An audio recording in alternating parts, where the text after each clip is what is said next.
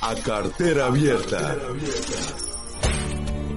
A Cartera Abierta es un podcast para todos los que quieren darle un giro a sus finanzas, tomar el control de su dinero, saber cómo, dónde, cuándo gastar y hacerlo con un enfoque claro.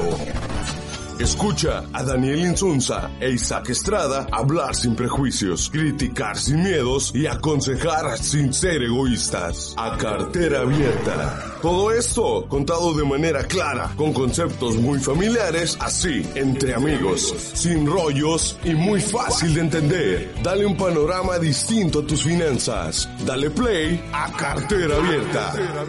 Comenzamos.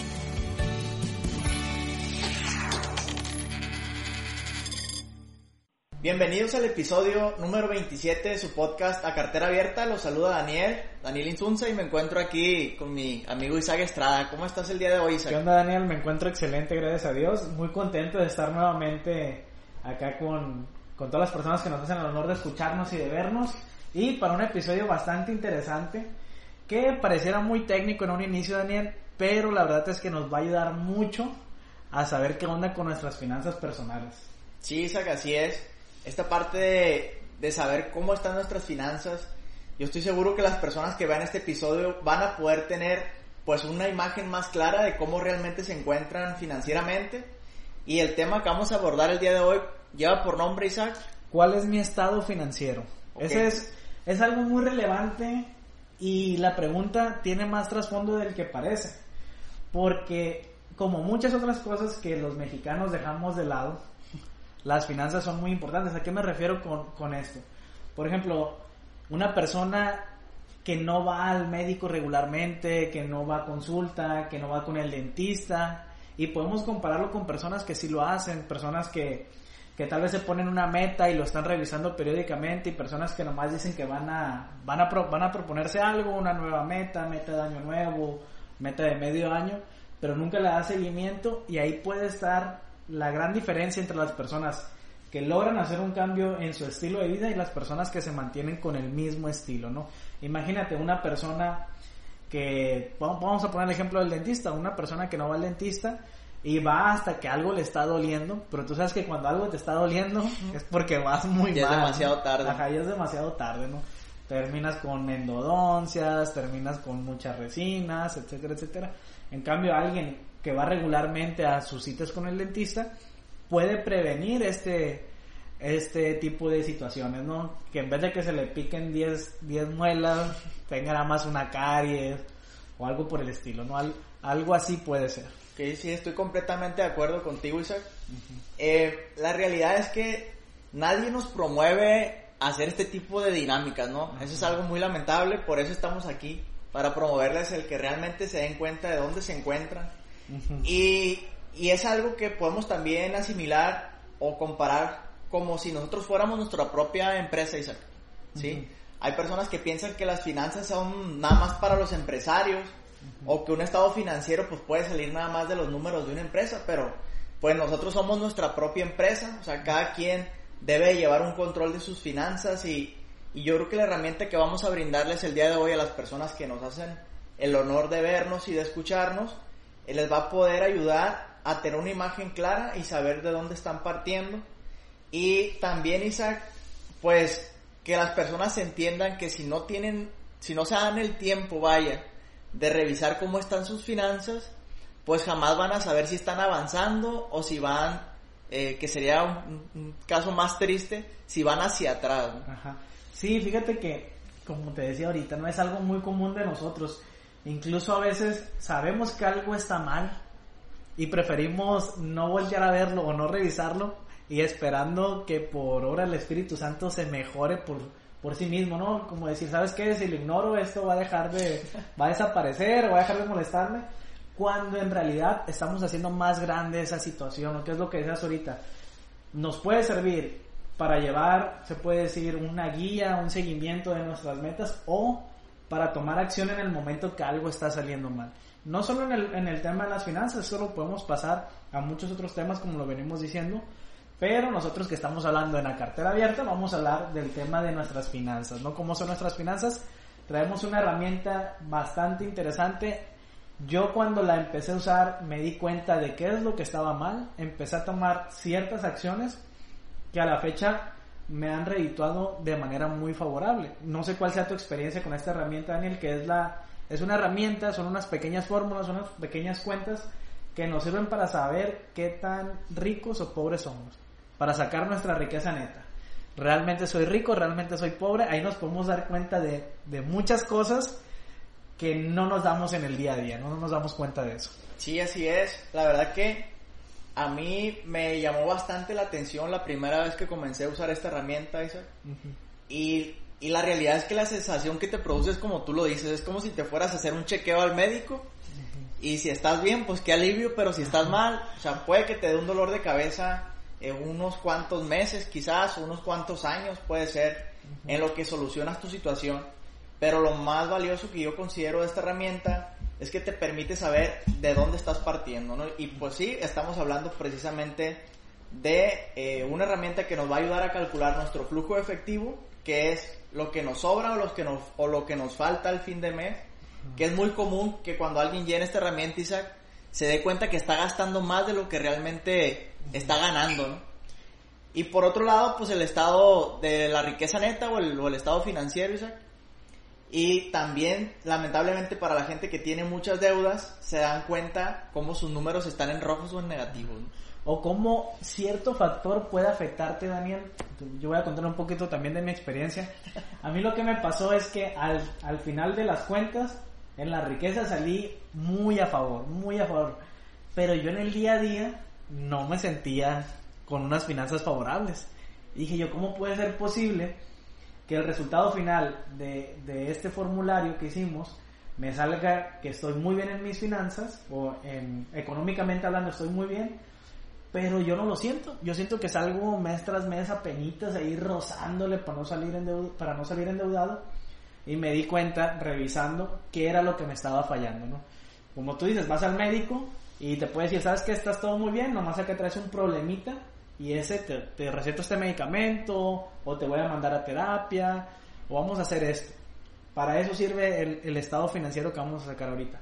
Yo estaba al parecer bastante bien, bastante sano en mis finanzas, pero traía un problemita ahí que con un pequeño medicamento, una terapia intensiva que hice, le hice unos ajustes y ya volvió a andar la rodilla como debería andar. Ya no rechinaba como andaba rechinando. Andaba bien, pero me rechinaba algo hice eso y listo, todo salió excelente, ¿no? ¿Qué te parece si empezamos ya con este tema con este, se puede decir, ¿sí se puede decir formulario, me imagino yo, ¿no? Sí, sí, sí. Esta hojita que les vamos a presentar aquí va a salir en la pantalla, nosotros vamos a estarla viendo directamente y nos vamos a, bueno, ustedes nos van a seguir conforme vayamos desarrollando y explicando cada uno de los apartados, ¿no? ¿Qué tenemos aquí, Daniel? Si nos puedes explicar. Claro que sí, bueno, antes de, de comenzar, también decirles que van ustedes poder descargar este contenido, este material, para que ustedes también puedan saber en, en, dónde se encuentran, ¿no? Eso es algo muy interesante. En la parte de arriba, que estamos viendo la parte del flujo de efectivo, que como lo comentaba antes, es cómo tú te puedes dar cuenta si realmente te está sobrando lana al final del mes Ajá. o te está faltando, ¿no? Que eso puede hacer la diferencia entre si puedes ahorrar o invertir, o bien si te puedes dar uno que otro gustito por ahí. Eh, me ha tocado a mí hablar con bastantes personas y, y y hacen este, este ejercicio y por ejemplo se dan cuenta que están ganando como aquí 11 mil pesos al mes, Ajá. pero que están gastando pues igual en este ejemplo 12 mil 500 al mes. ¿no? Oye Daniel, ¿qué te parece si lo desglosamos un poco? No vamos a entrar todo a detalle, va a ser, sería algo muy tedioso, algo incluso emborroso o aburrido, pero yo creo que vale la pena decir uno que otros datos, ¿no? Por ejemplo, Claro. en esta cuestión de las entradas creo que es muy importante saber que, cuáles son nuestras entradas, en- porque a veces ni siquiera las consideramos. A mí me pasó que había ciertos apartados ahí que yo no los estaba contemplando. Sí. Ahí me di cuenta, oye, ¿sabes qué? Recibo ingresos de esto y esto. Porque incluso también tenemos hasta la costumbre de ni siquiera revisar nuestra cuenta bancaria, ¿no? Que sea lo que Dios quiera y capaz te cargaron un seguro ahí en el banco, te están cobrando dos membresías de Netflix. La membresía del Amazon. La, la membresía de Amazon, te suscribiste a otra cosa que ni te diste cuenta. Entonces es importante que sepamos qué es lo que entra y qué es lo que sale. Sí, así es. Igual, pues puede ser un poco eh, redundante, pero aquí en entradas son todas las, todas las maneras que tú tienes de generar ingresos y pues en este caso lo estamos haciendo el ejemplo mensualmente, Isaac. Sí. Ahora, algo que también a mí me ha, me ha, pues me ha pasado, que me he dado cuenta, es que con las personas que trabajo, Isaac, el 90-80% nada más tiene una sola fuente de ingreso que es el empleo. No, estoy diciendo ni que sea bueno ni que sea malo, hay gente que es muy feliz eh, con ese único ingreso. O que tiene un muy buen ingreso. O que tiene un muy buen ingreso. Pero lamentablemente no es lo de la mayoría. No, no, así es. O sea, la mayoría depende, como en este caso, de un ingreso de 9 mil pesos al mes, que si bien te, te, sirve para subsistir, pero no sales de donde mismo con esa parte. Entonces, Aquí en este caso estamos viendo que la persona gana 9 mil en su empleo y tiene un ingreso adicional de 2 mil pesos, ¿no? Como por concepto de freelance. No sé qué hace el compita, a lo mejor vende cosas o diseña, no sé. Y en salidas, en la parte del hogar, eh, está gastando 5 mil pesos, que en este caso está pagando pues el crédito hipotecario, Isaac, más los alimentos, ¿no? Que está pagando el crédito hipotecario a la mitad porque obviamente no vas a pagar eso de crédito hipotecario, sino que lo estás dividiendo con su pareja, ¿no? Que es algo muy común hoy en día, que es, oye, ¿sabes? incluso dicen por ahí, ahora ya no preguntas la edad, no preguntas el signo zodiacal, no preguntas los intereses, sino preguntas por los puntos del Infonavit cuando te vas a casar. Sí. Puede pasar, ¿no? Es, es algo común que dividan la, el pago del, de la mensualidad de la casa y en este es un ejemplo de esos. Así es. Estamos viendo que esta persona gasta también dos mil pesos en salidas, quizás en el cine, en comida chatarra, como ya lo decíamos ahí en el, en el efecto Cheve, Y que también es algo que se va a reafirmar por aquí cuando entremos al, a la otra parte, que, que una de las decisiones pues que más repercuten es el encharcarse con una casa, ¿no? El endeudarse con un crédito hipotecario. En financieros está pagando cuatro mil pesos de abonos mensuales y por ahí tiene una mascota que le cuesta 500 pesos al mes. Sí, porque mucha gente hoy en día dice, sabes que no estoy preparado para tener hijos, vamos practicando con una mascota, vamos adoptando un perrito, que son cosas muy buenas, no creas que lo digo de burla, Daniel, son cosas muy buenas. Y pues sí te representa cierto gasto, ¿no? Y pues esta persona le compra, no creo que te de muy buena calidad, digamos, a su perrito, y en la cuestión de financiero solo eh, comentar que ahí va englobado que también que el pago del carro o algunos otros pagos que tenga que le representen ciertos gastos, ahí también van en financieros. ¿no? En personales puede ir temas como gustos que tú te das, algo que te quieras comprar, algo por ahí también. Que no necesariamente tenga que ser que te vayas en la parte de la diversión. Pues algún gustito, como ir al gimnasio, comprarte cierta marca de comida, algo por ahí. Sí, así es, el plan del celular por ahí con un montón de gigas de internet. Y bueno, aquí el resultado que nos está arrojando Isaac es que esta persona gana 11 mil al mes. Ajá, ahí donde dice total de entradas. Así es, el total son 11 mil y está gastando 12 mil 500 al mes. Quiere decir que a mi querido amigo le hacen falta 1500 cada mes para poder pues sacar su, su estilo de vida al mes. Si nos hacen falta 1500 al mes, Daniel. ¿Qué quiere decir esto? Que necesariamente vas a tener que hacer uso cada vez más de créditos. Y si haces uso de créditos y de préstamos, este mes son 1500, pero el que sigue tal vez van a ser 2000, 2500, 3000.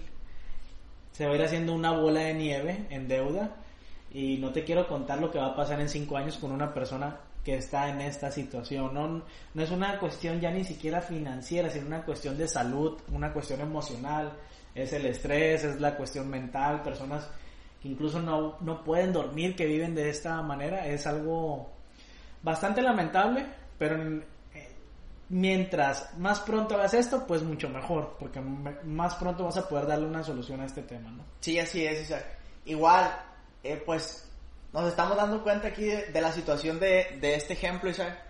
¿Qué opciones tendría, por ejemplo, esta persona para comenzar a mejorar?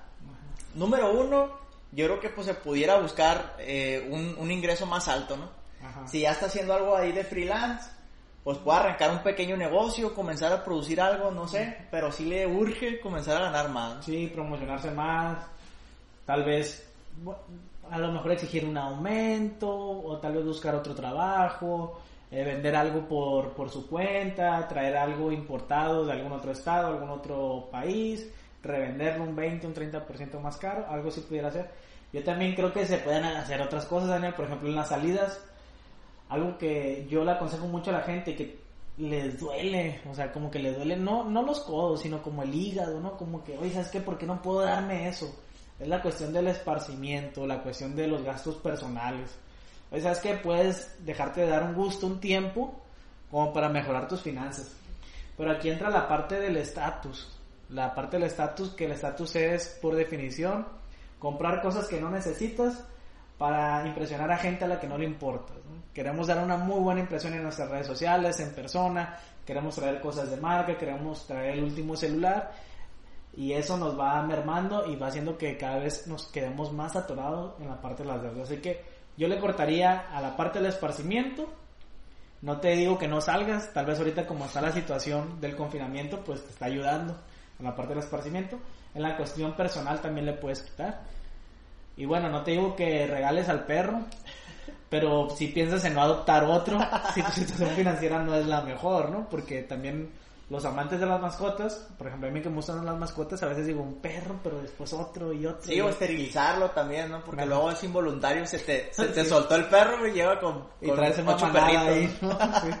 bueno, entonces esa es la parte del flujo efectivo. Y lamentablemente este ejemplo a la persona le está haciendo falta 1500, pero precisamente, aunque sea la mayoría de las personas que van a estar en esta situación, es el primer paso para comenzar a corregir también la situación. Sí, lo, lo, lo bonito aquí o lo chilo aquí, como quieras decirle, es que está en una situación en la cual hay un remedio bastante fácil, ¿no?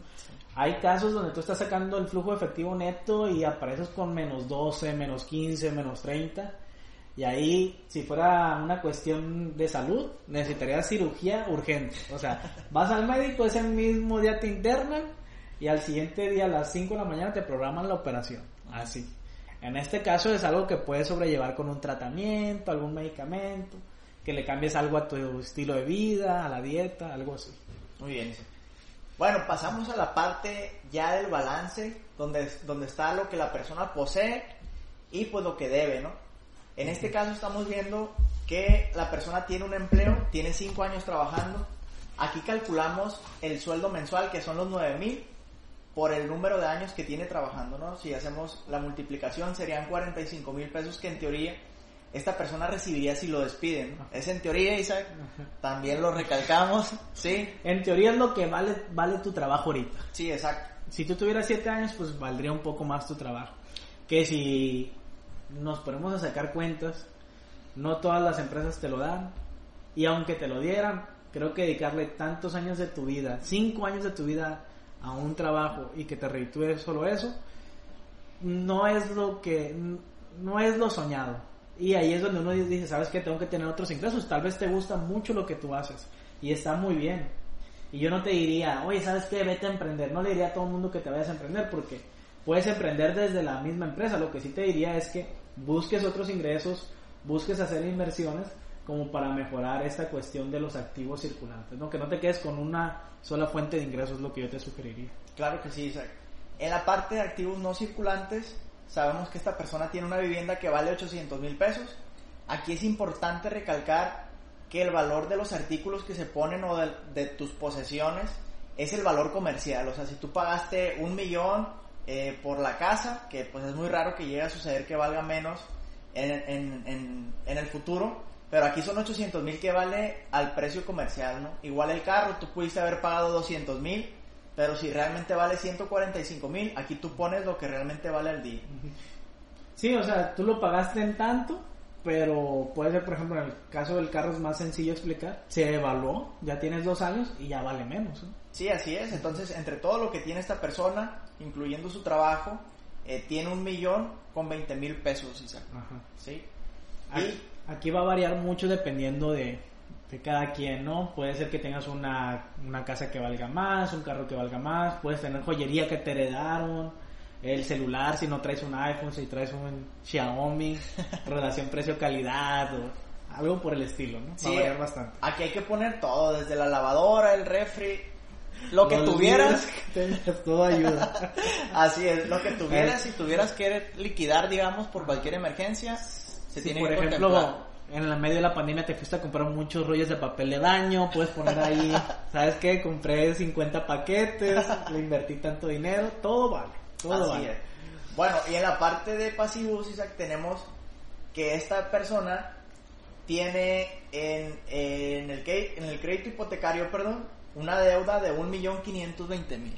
Y aquí reafirmamos algo que tú comentabas en el episodio de finanzas tóxicas, Isaac, que uno de los suicidios financieros más grandes es cuando una persona decide, pues, agarrar un crédito hipotecario, ¿no? Esto es cuando no se tiene la capacidad de pago, hay que recalcar, cuando quizás contratas una tasa abusiva, sí que es la mayoría de los casos también. Y bueno, eh, sumado con el crédito automotriz y las pequeñas deudas que tiene esta persona, suman 1.813.000 pesos. ¿sí? Entonces, si hacemos las matemáticas avanzadas, la riqueza neta de esta persona, o riqueza total, o riqueza total sería menos 793 mil. O sea, esta persona ya debe 800 mil pesos si le restas lo que tiene a lo que, a lo que está debiendo. Al día de hoy, si todo se resume, por ejemplo, si él perdiera el trabajo, que ahí es donde te dan la indemnización, todo, sacas todo. Al día de hoy pierdes tu trabajo, pierdes tus fuentes de ingresos, es lo que pasaría. Tú tendrías una deuda de 793 mil pesos. ¿Qué harías con esa deuda? ¿Qué provocaría en ti esa deuda? Si ahorita tienes el trabajo, si ahorita tienes fuentes de ingresos, si ahorita tienes la oportunidad de modificar tus salidas, los gastos que tú tienes, los pasivos que tú tienes, estás en un muy buen momento porque esperemos no llegas a estar en una situación en la que vas a perder alguno de estos ingresos. ¿no? Estás, estás en el momento indicado para tomar una acción preventiva y no una correctiva, que sabemos que una correctiva siempre es peor que una preventiva. Sí, definitivamente siempre es más sencillo el prevenir que el corregir, Isaac. Y bueno, aquí vamos a ver otro ejemplo un poquito más positivo, por decirlo de alguna manera, en la cual tenemos una persona que está ganando 15 mil pesos de su sueldo tiene un pequeño negocio el cual le genera 6.500 pesos adicionales en ingresos y además recibe rendimientos de una inversión por 1.500 pesos al mes. ¿Sí? Le va un poquillo mejor, un poco mejor. Tampoco es como que le va súper excelente, pero ya está haciendo cambios que le están redituando en su flujo efectivo. Así es, es una persona que gana 23 mil pesos al mes. Y bueno, estamos viendo que también gasta un poquito más, pero aún restándole lo que, lo que gasta, lo que está ganando, le sobran 6.300 pesos al mes. Digamos que esta, eh, esta hojita que estamos mostrando ahorita es de una persona que estuvo escuchando, viendo a cartera abierta, ¿no? que lo estuvo viendo todos los episodios, tomó nota, empezó a aplicar y digamos que, que lo hizo hace cinco años, ¿no? Que viajó cinco años al futuro, escuchó nuestros podcasts, así como la serie esta de Dark, y tomó acción y estos son los resultados. Eso es lo que está pasando con esta persona que siguió nuestros consejos o que en vez de nuestros consejos siguió consejos de otras fuentes de información de educación financiera. Sí, exactamente. Si nos vamos al balance, ya lo que la persona tiene, nos vamos a dar cuenta que esta persona pues tiene un poquito, un poco más de ingreso, entonces el trabajo pues le darían un poco más si lo corren, tiene 75 mil. En el negocio o empresa, aquí, ¿cómo se calcula? Son las utilidades que genera al año la empresa, ya menos todos los gastos operativos y todo el show que tiene que pagar, ¿no? Sería 48 mil pesos lo que le darían si decide vender su negocio, Y además... En cuenta de banco es lo que tú tienes ahorrado en la cuenta de banco, Sí, tal cual. Por ejemplo, aquí, en este ejemplo, a esta persona le sobran 6.300 y cierta cantidad de dinero la dejaba ahí en el banco por cualquier situación, un fondo de emergencia, tener disponibilidad de efectivo o de dinero para poder pagar y el resto lo metía al fondo de inversión, o los 2.300 o mandaba a algún otro lado. Así es. Igual, pues hay que decirlo, dicho sea de paso, esos 24 mil pesos no te sacan de un, de un apuro, ¿no?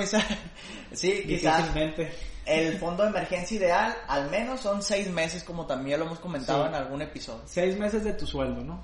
Sí, o del ingreso ah, eh, mensual, que serían más o menos en este caso 120 mil pesos. Bueno, continuamos. Esta persona ya sabe lo que es invertir, tiene 150 mil pesos en un fondo de inversión. Y pues si sumamos todo lo que tiene, es un millón, perdón, sería 560 mil pesos. ¿sí? Sería el total de lo que tiene. ¿Cuánto debe? Si nos damos cuenta, esta persona está rentando, no está pagando un, crédito hipotecario. De alguna manera, pues le dio miedo el endeudarse a 20 años, ¿no? O pues escuchó nuestro, nuestro podcast, Daniel, cuando hablamos de finanzas tóxicas y dijimos que el peor suicidio financiero que alguien puede cometer es sacar una casa y no tener la, la capacidad económica para realmente salir adelante aún con ese crédito, ¿no? O sea, yo creo que para que tú puedas pedir un crédito bancario así haciendo números al aire, mínimamente la mensualidad que tú pagas tienes que ganar el triple, por ponerlo así, ¿no? Ya si lo divides con tu pareja, pues puede ser el doble pero si no, para que no te pese y quieras tener una casa rápido, un ingreso el triple lo que estás pagando en mensualidad. Que en la mayoría de los casos no es así, ¿no? Esta persona lo entendió, se vea que un crédito hipotecario le iba a consumir la mayoría de su ingreso. Dijo, ¿sabes qué? Yo no me meto en broncas, yo voy a estar rentando. Que muchas personas aquí te dicen, ¿sabes qué? Si vas a pagar la renta de una casa, pues mejor saca tu propia casa, pide un crédito hipotecario, mira ahorita la tasa está bastante baja, que no sé qué. Por lo que no te dicen ellos es, te vas a endeudar 10, 15 o 20 años y ve tú a saber cómo vas a salir de esa deuda. Claro, Isaac. Bueno, y esta persona debe 337.500, ¿no?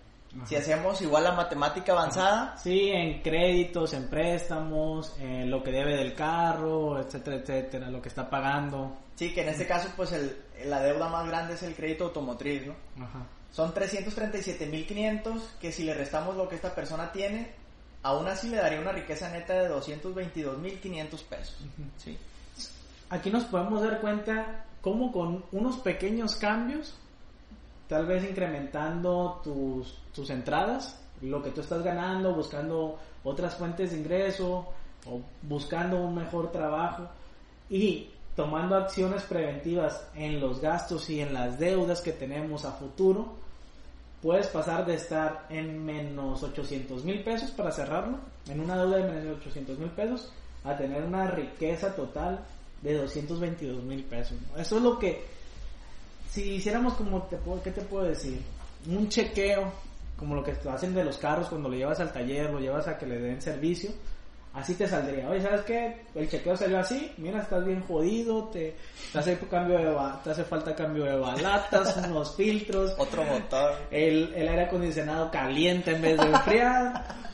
Este, la llave se te está cayendo, necesitas sacarle una copia, etcétera, etcétera. Ah, oye, ¿sabes qué? Traes al 100 el carro.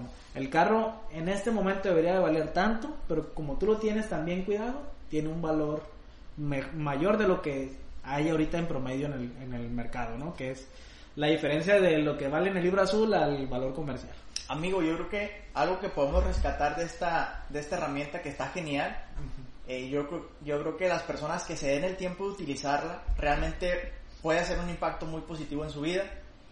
Y lo que me gustaría rescatar de esta herramienta, Isaac, es que un básico de básicos en finanzas, sobre todo cuando realmente te interesa estar bien económicamente, es que tu riqueza o lo que posees te cubra tu estilo de vida, ¿no? Que ese sería como que un ideal que deberíamos de tener cada quien. Es una meta mediano, de mediano y largo plazo muy retadora. Pero aquí, por ejemplo, este, esta persona está recibiendo 1.500 pesos de rendimientos por hacer, pues prácticamente nada, ¿no? Teniendo su dinero trabajando. Entonces, si él continuar incrementando esa, esa inversión que tiene, puede llegar el punto, Isaac, en el que esos 16.700 que gasta al mes sean cubiertos por únicamente el, concepto de su inversión. Sí, es que Daniel, tú lo juzgaste muy pronto cuando hablamos de las cuentas de banco. Él no tenía en las cuentas de banco el fondo de emergencia porque lo acaba de invertir en el fondo de inversión. por eso es que tenía tan bajo la, la cuenta en los bancos, ¿no? Pero imagínate que al mes le estés pasando cierta cantidad de dinero o periódicamente una vez al año ya que te llegue el aguinaldo algo así al fondo de inversión, como tú lo dices, va a llegar un momento en el, en el que esos ingresos adicionales que tú tienes, esas fuentes de ingresos adicionales, van a parte tu estilo de vida y lo demás te va a sobrar. Y ahora sí, como dicen por ahí, vas a trabajar por amor al arte. Eso es muy bonito, que tú puedas hacer lo que quieras por gusto y no por necesidad. Sí, o completamente de acuerdo. No sé, amigos, si quieres tocar algunos otros temas de esto.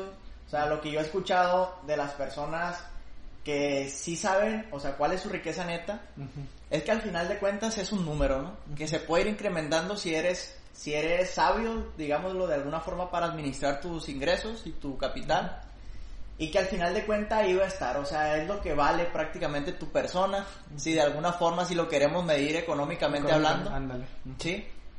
Y pues es un número que va a estar ahí y que pues si lo cuidas y si lo, si lo vas alimentando de alguna manera, te va a terminar pagando tu estilo de vida y cada vez pues vas a poder ir incrementando también ese nivel de vida, ¿no? Ajá. Mejores viajes, quizás mejor casa, mejor carro y pues de alguna manera eh, sin tanto esfuerzo, ¿no? Como ya Ajá. lo decíamos, Sí. eh, el paradigma que traemos de trabajar duro por el dinero se nos puede cambiar si decidimos saber cómo utilizar esta herramienta. Ajá.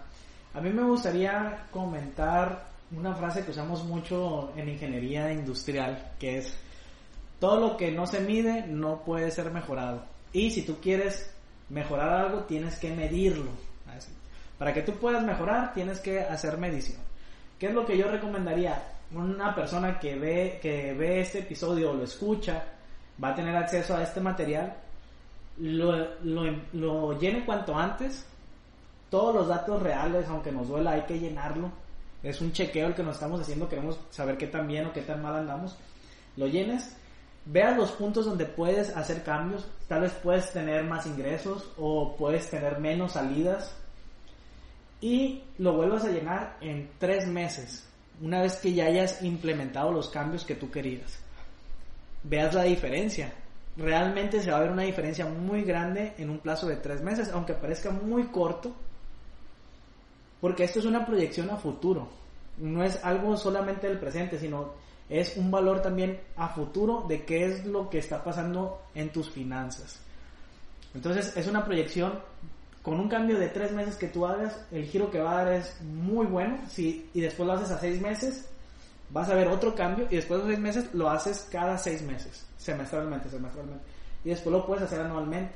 Para que tú vayas midiendo si realmente los cambios que hiciste en tu vida financiera son buenos o son malos y puedas hacer correcciones sobre la marcha, ¿no? Pero primero hazlo tres meses, tres meses, después seis meses, durante dos años y después lo puedes hacer anualmente. Es lo que yo quisiera agregar para cerrar este episodio, que sabes que si quieres realmente mejorar tienes que hacer mediciones, tienes que darte un seguimiento, que no te asuste. Esto es lo que hacen las personas que tienen finanzas sanas. Igual que el- la persona que tiene un buen bienestar, que está muy bien de salud, que no tiene enfermedades, es lo que hace. Igual que el que no tiene los dientes picados, o sea que va, va Sí. frecuentemente al dentista. Así es Bueno exactamente. amigo, pues agradecerte tu tiempo, agradecerle mucho a las personas que nos hacen el honor de vernos y escucharnos.